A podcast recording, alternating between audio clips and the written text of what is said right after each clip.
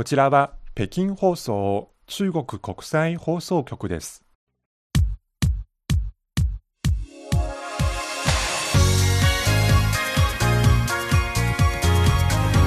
皆さんこんばんはハイウェイ北京中国情報ラジオ火曜日ご案内の王正円ですこんばんは、西宝です。今日はもう10月19日10月半ばになりました。そうですね。え私たちの近くの公園では、まあ、なんとあの木々の葉っぱが色づいてきましたよそうねですね。季節がすっかり秋です。はい。日本の皆さんも随分気温が下がってきているようでお元気でしょうか？はい、実は今年の北京洪水対策期間例年は6月1日から9月15日までの、まあ、洪水が発生しやすい期間ですけどはい、今年は雨が多かったのでうん。その洪水対策期間が15日間延長されてはい。全部で122日間もありました。はあ、もうで3分の1になっちゃいますねそう1年の、ですね。しかもその122日のうち北京では雨ええ。79回も降ったそうです。はい。2日に1回よりも、えうん。ー降っているわけですね。はい、はい、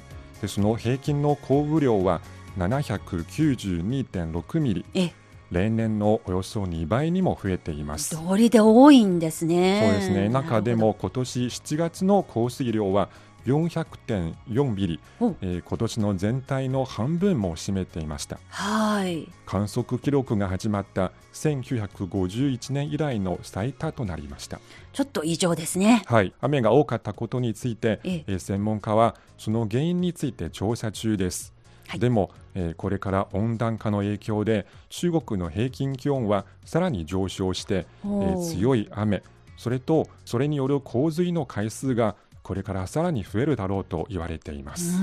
これは本当に地球的な課題ですねそうですね。まあそういう中で北京からお届けする今日の火曜ハイウェイ番組紹介から参りましょうまず旬な話題では宇宙の話ですはい、中国の有人宇宙船新州13号が打ち上げられて今宇宙飛行士3人が宇宙に滞在していますが過去最長の6ヶ月の滞在が始まったということにフォーカスします。はい後半は CRI インタビュー。今回は中日の同年代北京で歴史と平和を語る。3回目最終回です。明治学院大学国際平和研究所研究員の石田隆二さんのお話の続きです。というメニューで今日も最後までお聞きいただければと思います。火曜ハイウェイです。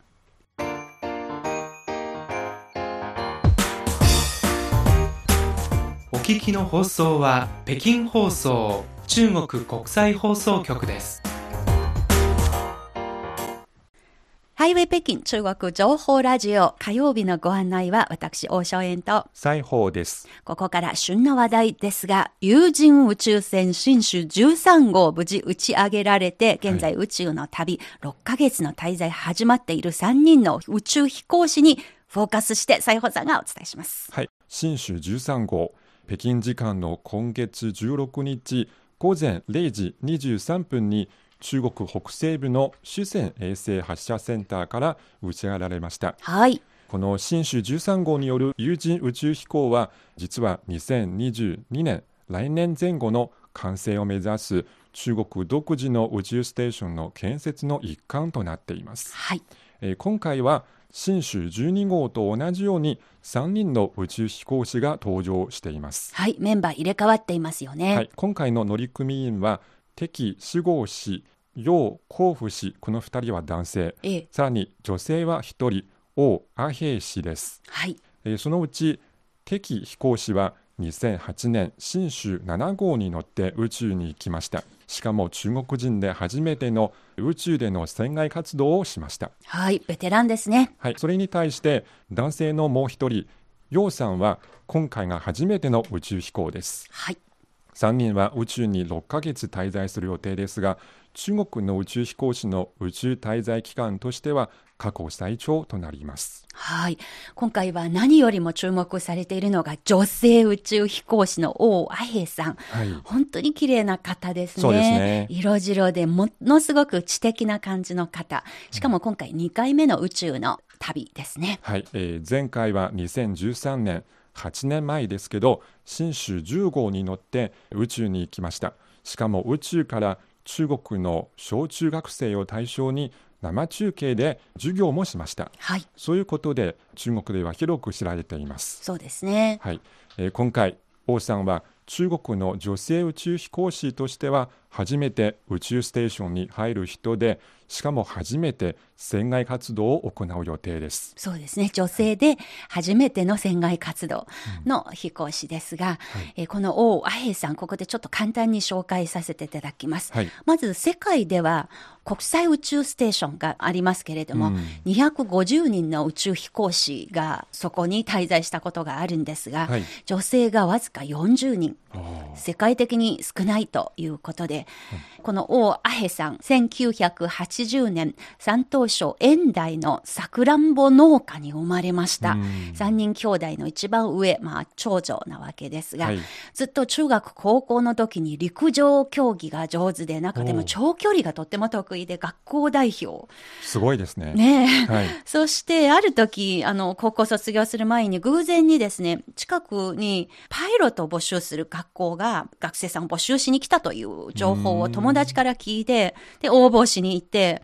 見事採用されて、で、すごく腕がいいから、もう中国のあの国を代表するイベントに次々にミッションを受けて、例えばですね、2008年、四川で大地震が起きた。はい。その時にですね、その被害地への救援に行く飛行機を操縦していたのがはい。王アヘイさんもいましたし、はい。さらに同じ年に開かれた北京オリンピックの時に、雨が降るといけないので、そのですね、事前に雨を先に降らせるという意味の人工降はい雨にも、その王アヘイさんの飛行機がそのミッションに参加したと。あいうことで、まあ、彼女が2003年に中国で初めての有人宇宙飛行、楊リーですね。そうですねはい飛行士が初めて行った時にずっとテレビでそれを見ていました。彼女の話、ちょっと聞いてみてください。はい我就看着火箭那个那种灿烂的伟焰，我就内心突然有了一个热血沸腾的想法。まあ、ということで、王アヘさんの声、なかなか素敵な声をしていらっしゃるんですね。で彼女は、そのロケットが輝かしい光を引いて、空へと飛んでいくのを見て、いつになって中国に女性宇宙飛行士が誕生するのか、私がなりたいな、という夢を、まあ、彼女の言葉では私の心にその種がまかれたと言っていました。で、それが2009年5月に初めての女性宇宙飛行士募集が始まって彼女が応募したわけですね。で、様々な訓練が始まるわけですが、はいその中で王さんとっても苦手な訓練があるのです。はい簡単に言うと、まあ、遊園地に行ってジェットコースターに乗る。はい私、ジェットコースター大嫌いですが、ジェットコースターに乗っているような、それよりもさらに怖い、リスキーな練習訓練があるわけですね。はい彼女が言うには、もう8人の自分の体と体重と相当するような重さが体に重ねてきますのでとっても辛い。で、毎回その訓練の時に涙を流す、流さずにはいられないと。そういう辛い訓練。しかし、あの、決して男性に負けてはいけないし、自分の夢があるので、もう毎回ですね、人よりも、男性の人よりもさらに回数を増やして自分で練習をして、もうとにかく負けず嫌いなそうですね方のようですね。はいで、2003年の時にまだお母さんじゃなかった王さんですが、今回ですね、5歳のお嬢さんがいると。はいお嬢さんと半年間会えないので、はい今回はですね、あママが空に行って、お星さんを積んでくるから待っててね。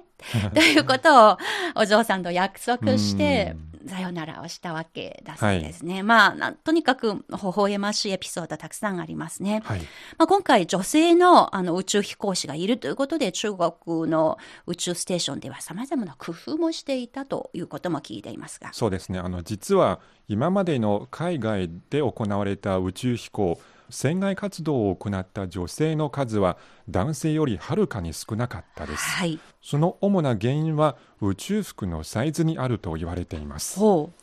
女性の宇宙服は、えー男性と同じサイズです。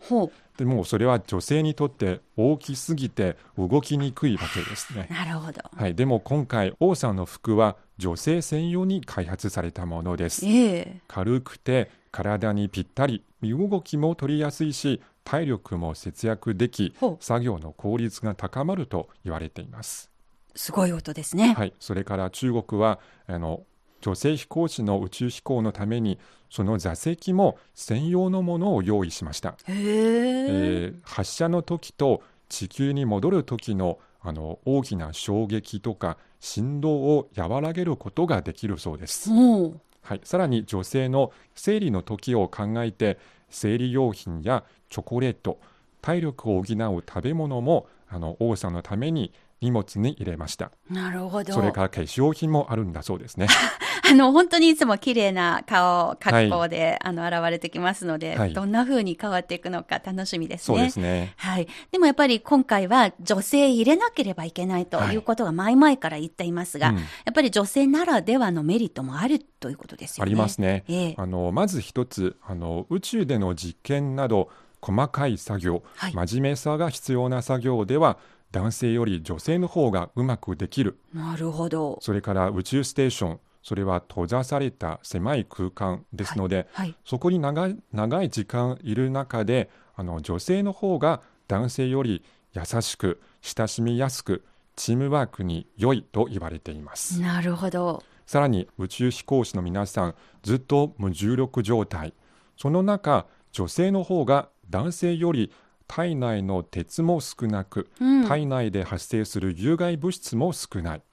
それで血栓鉄中毒血管の痙攣などが発生する可能性も低いおですので女性の方が宇宙での長時間の生活になれるということですね。実は女性に向いている仕事なんだ。はいそうですね。なるほど、初めて知りました。はいまあ、とは言いながら6ヶ月も地球を離れていますので、うん荷物はたくさんあるんですよね。ありますね。ええ、まずあの敵さん、男性の敵さん、ええ、あのち宇宙にいる間、時々あの習字字を書きたいので、筆と墨を持っていきました。なんと素敵なお習字ですね。はい。他にも好きな音楽、テレビドラマ、映画のあのそのデータを持っていきました。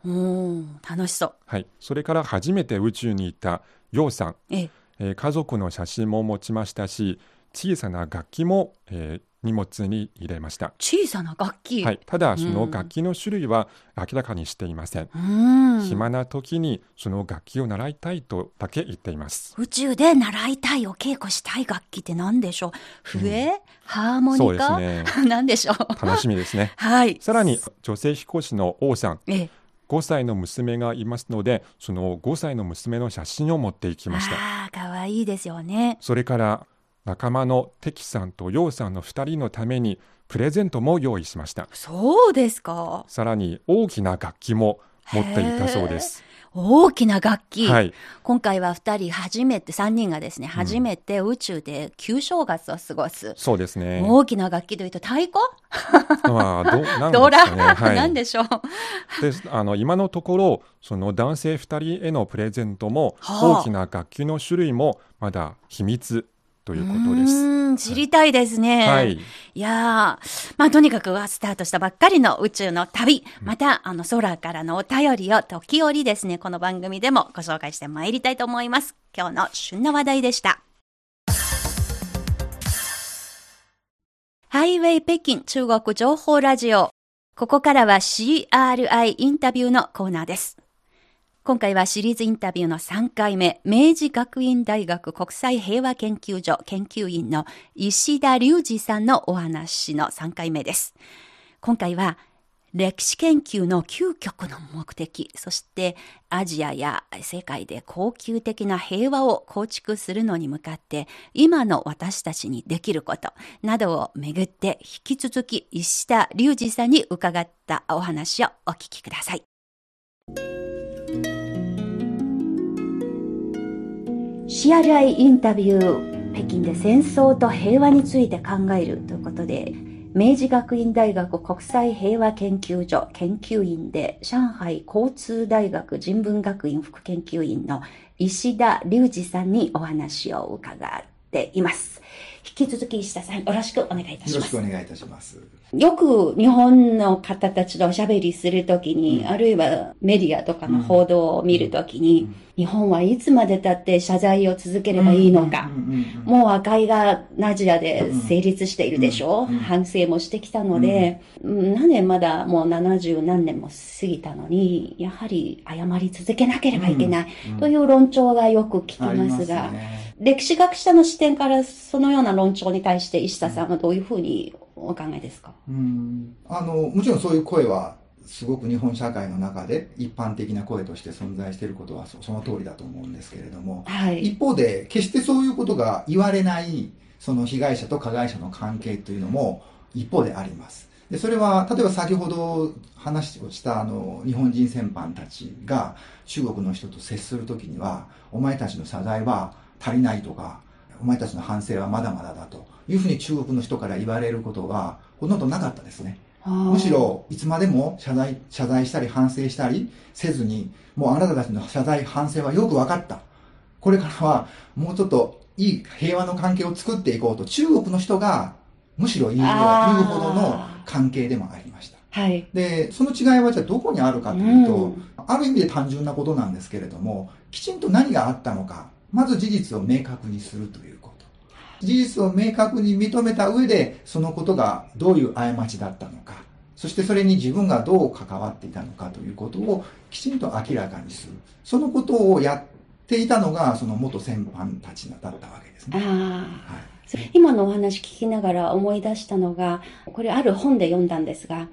周恩来さんが日本のお客さんと会った時に、過去の歴史のことについて、まあそれがベストな、うん。あの状況というのは、中国人が過去の日本が中国を侵略した歴史について言及しない。うん。で、代わりに日本人は過去の歴史に対してはいつまでだっても忘れない。うん。中国不提日本不忘。それが、あの、理想的な姿というような意味の言葉ですけれども、そうですねもしかして、そう和解という視点から見れば、それは本当にお互いに心の中でうん。過去の歴史についてうん。わだかまりを感じなくなっている一種の、まあ、わかりやすい言葉で描かれていた和解かもしれないでそうですすね。ね和解しようっていうなんか大冗談から話を持っていくのではなくて単純に自分のやった間違いは間違いだったとこれは別に例えば日本人同士の問題でもやはり間違いを起こした側がその間違いを認めるということをしなければ新しい関係は生まれないわけうですよね。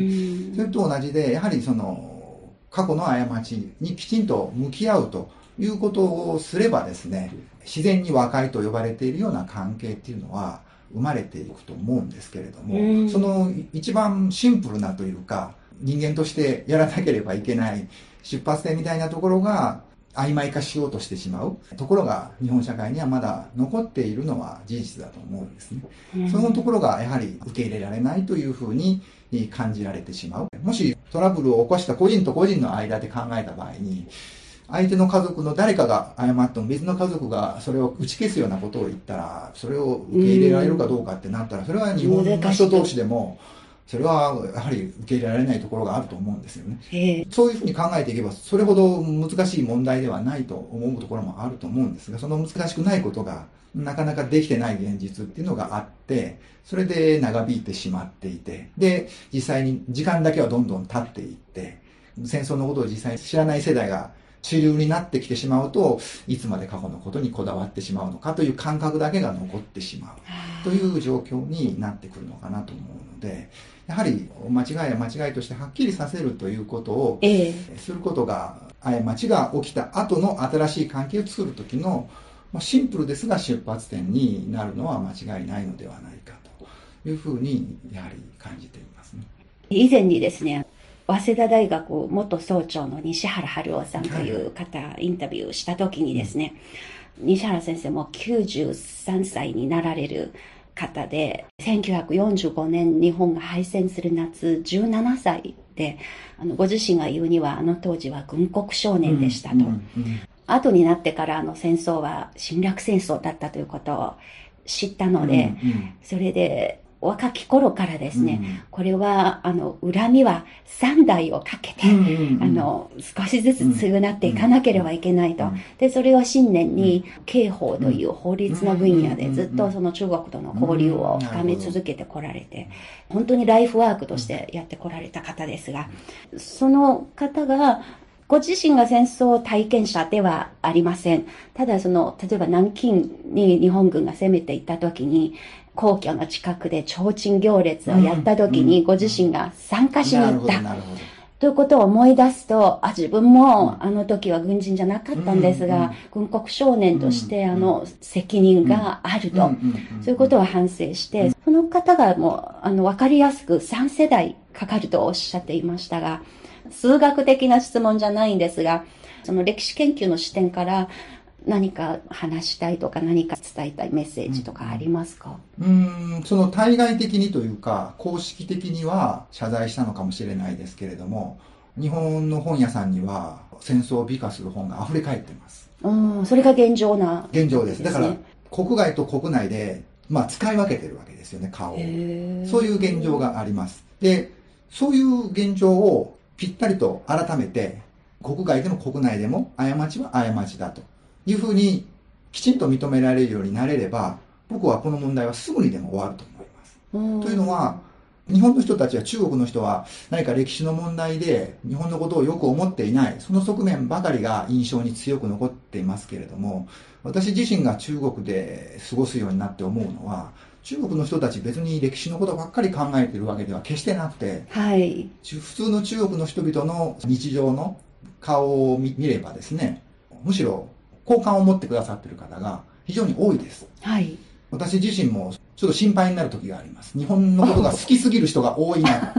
と いうふうに思うぐらいで、その日本の問題点がああることは認識されてますが、はい、あれは一部の政治家とかだけでしょ？みたいな風に思ってる方が多くて、えー、おそらく本屋さんの中で、ああいう本が溢れ返っている。ネットの中で中国や朝鮮の人たちに対する悪悪口が溢れ返っているような現実っていうのは、おそらく、まあ、見えない側面ももちろんあると思いますけれども、ご存じないと思いますが、はい、実際には日本にはそういう側面がかなりあるわけですけれども、中国の方は、基本的には日本のことそんなに悪く思っている方多くないという印象を受けています。それは生活の実感として生活の実感の中でですね。なるほどね。でで、だけど、例えば8月になったりした時に、また政治家の中で、あの侵略を美化するような人たちが出てきた時には、その同じ市民の人たちが、やはり、えー、ああいう政治家の言うことは良くないと、やっぱりはっきり言う方がもう僕も直接言われたこともあります、はい。普段は日本のことが大好きだと言ってる人が、あれは良くないとはっきり言われてて、そういう中国の人たちのそのいろんな顔を知ればですね、あの、日本がきちんと過去の過ちは過ちだというふうに顔を使い分けるのではなくて、きちんとした姿勢を貫けば、僕はこれはすぐにでも終わる問題じゃないかもちろんそれは、それができないから長引いているわけですけれども、すぐにでも終わる問題ではないかなと思うんです。ね。そういう意味で、その中国の人たちの生きている現実、中国の人たちの今の実際の思いみたいなものを知っていくことが、日本の在り方を変えていくことにつながる側面もあるんじゃないかなというふうに思って。同じく本屋さんの風景、中国の本屋さん、最近行かれていますか、石田さん？本屋さんはちょっと僕行ってないですね。はい、その本屋さん、特に若者が好きな本屋さんに行きますと、うん、日本からの翻訳本が溢れんばかりにたくさん置かれていますね。東野敬吾の小説だとか、そね。えー、それから断捨離だとか、はいはいはい、えー、整理整頓収納の仕方とか、ね。ね、コーヒーの入れ方とか、えー、日本映画の鑑賞方法だとか、デザインの建築とかアートとか、暮らしの手帳じゃないんですけれども、まあ、とにかくありとあらゆる生活面に関する日本からの、まあ、先進的な文化としておそらくそういうふうに見られて引用、まあ、導入されている本がたくさんありますね。もちろんそういう中で出来上がっている日本のイメージはとてもいいものと思うんですね。もし日本の本屋さんも同じように中国に関して美しいメッセージばっかりだと、どんなにいいことだなって思いますけれどもね。それからもう一つ中国、中国の若者のそういう日本に対するイメージで、以前にあるパネルディスカッションを聞いたときにとても印象に残ったことは、やっぱりサブカルチャーだとか好きな若者、中国人が非常に多いので、で、同じく日本の演劇とかが大好きな中国人のパネラーがその時に話したことをとても面白かったので今も覚えてますが、かなりの、えー中国の若者がですね、彼らがイメージしている理想国である日本に生きている。そうですね、そうですね。だからなんていうのかな、良し悪しはのことじゃなく、一つの現象として、中国の日本好きな若者の頭の中にものすごく理想化されている、そうですね。彼らが思っている日本という、ね。まあ、それはそのそのパネラーの方が理想国として表現していましたが、まさにさっきの石田さんのご指摘の通りのことで、で逆にその日本の若者の頭の中で中国に対してのイメージはどのようなものなのか、もしかして真逆で、彼らが想像しているとても悪い国としての中国の中で生きているのかな。でもしそれだと本当によろしくない状況じゃないかなと、本当にお話を聞きながらそう思いましたそうね。ですね。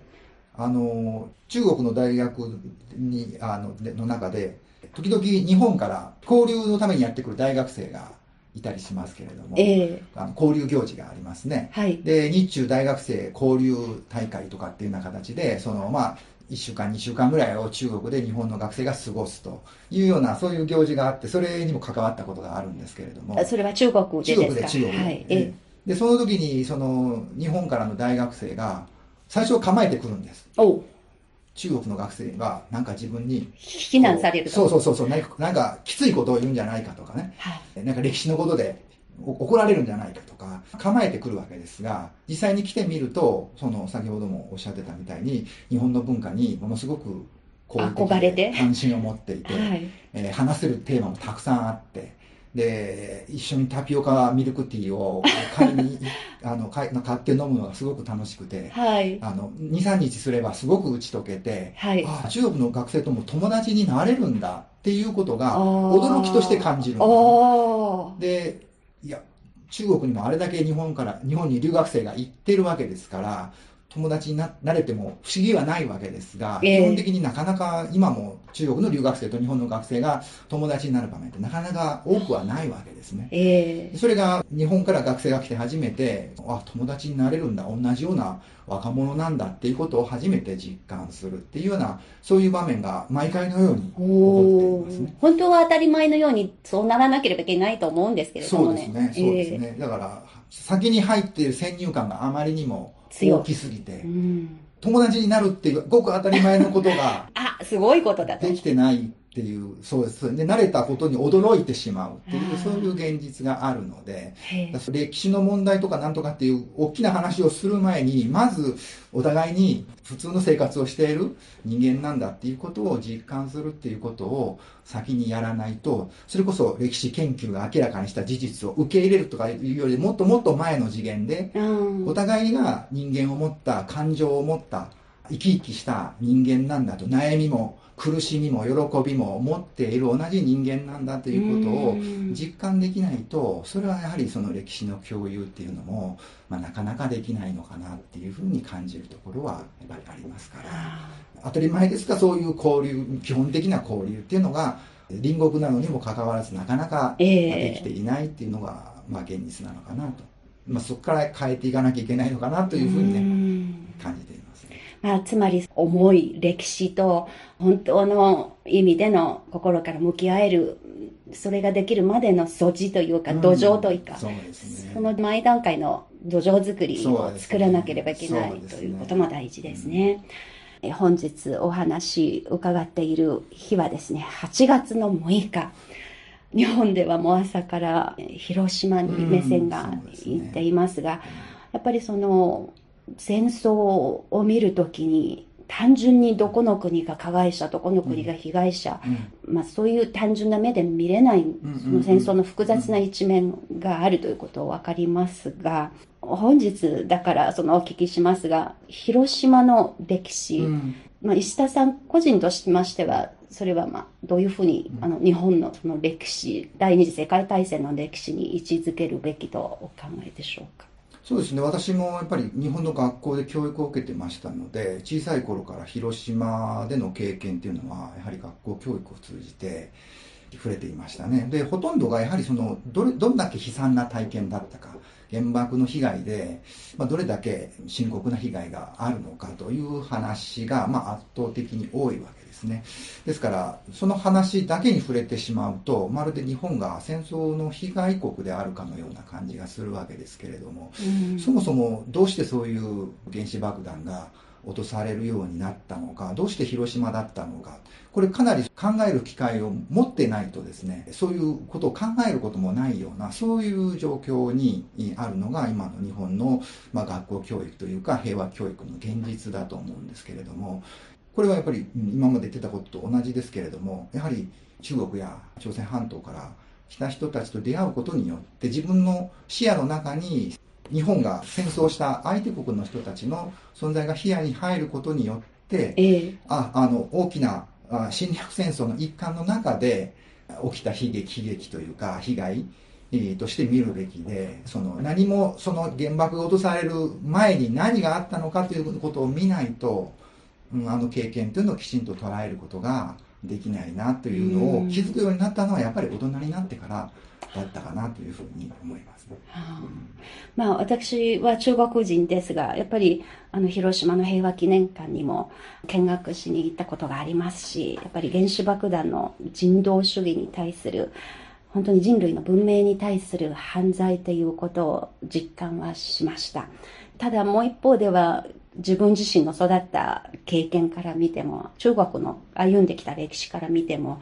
やはり今の石田さんのお話には深く感銘を受けました。つまり被害者だった歴史、プラス加害者でもあった歴史、その両方からの向き合い方、ぜひ日本の方にあの歴史振り返る時に持っていただきたいなと、どういうことが私心からの願いですね。あの戦争と平和の話題についてまだまだたくさん石田さんにお話を伺いことはたくさんありますが、今回のこのインタビュー終わる前にですね、せっかく両方の大学でも、はい、あのお仕事される経験のある方ですので、はい、例えばその若者に対して、中国と日本の若者に対して、そうですね、歴史学者として発したいメッセージぜひ聞かせてください。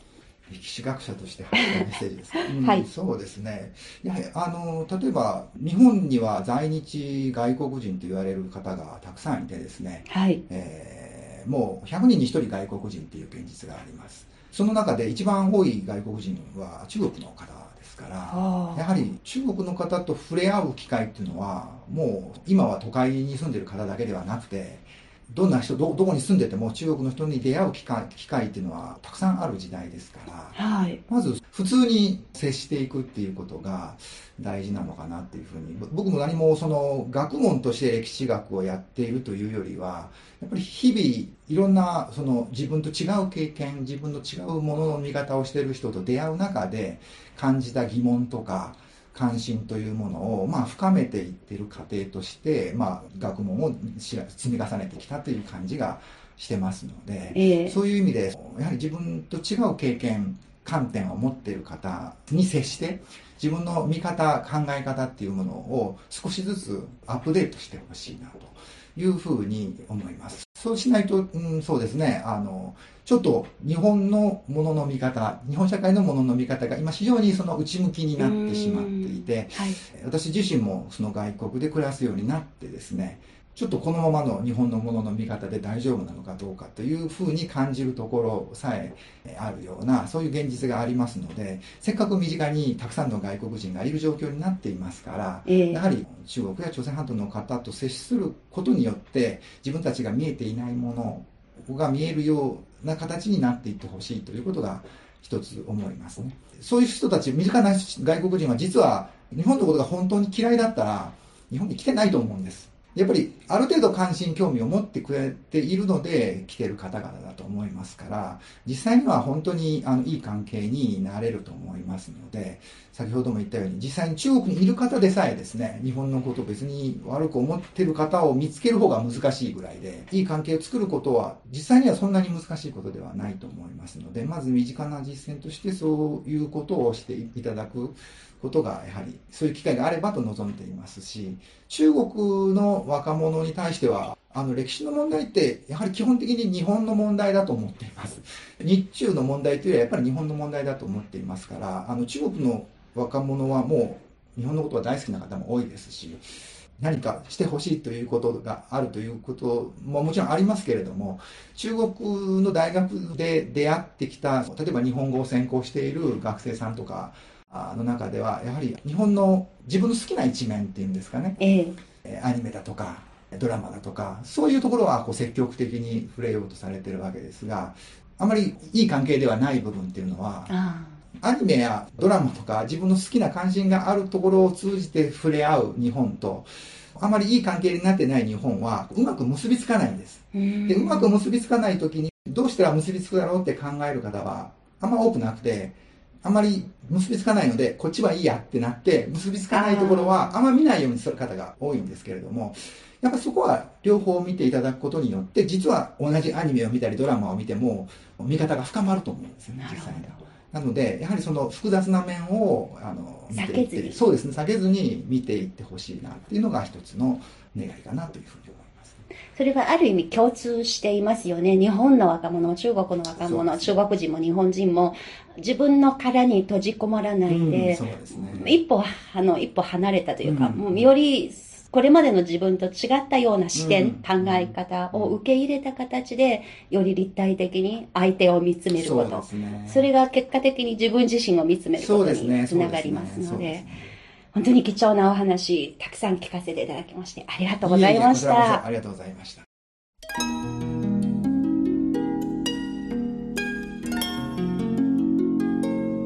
以上 CRI インタビュー、まあ、3回シリーズでお届けしました。本当に同年代の日本の方と私が久しぶりにこういう形で歴史という重たい話題についてですがいろいろお話伺うことができて、まあ、自分の思ってることもおしゃべりすることができたので、まあ、本当に良かったと思います。石田さんありがとうございました。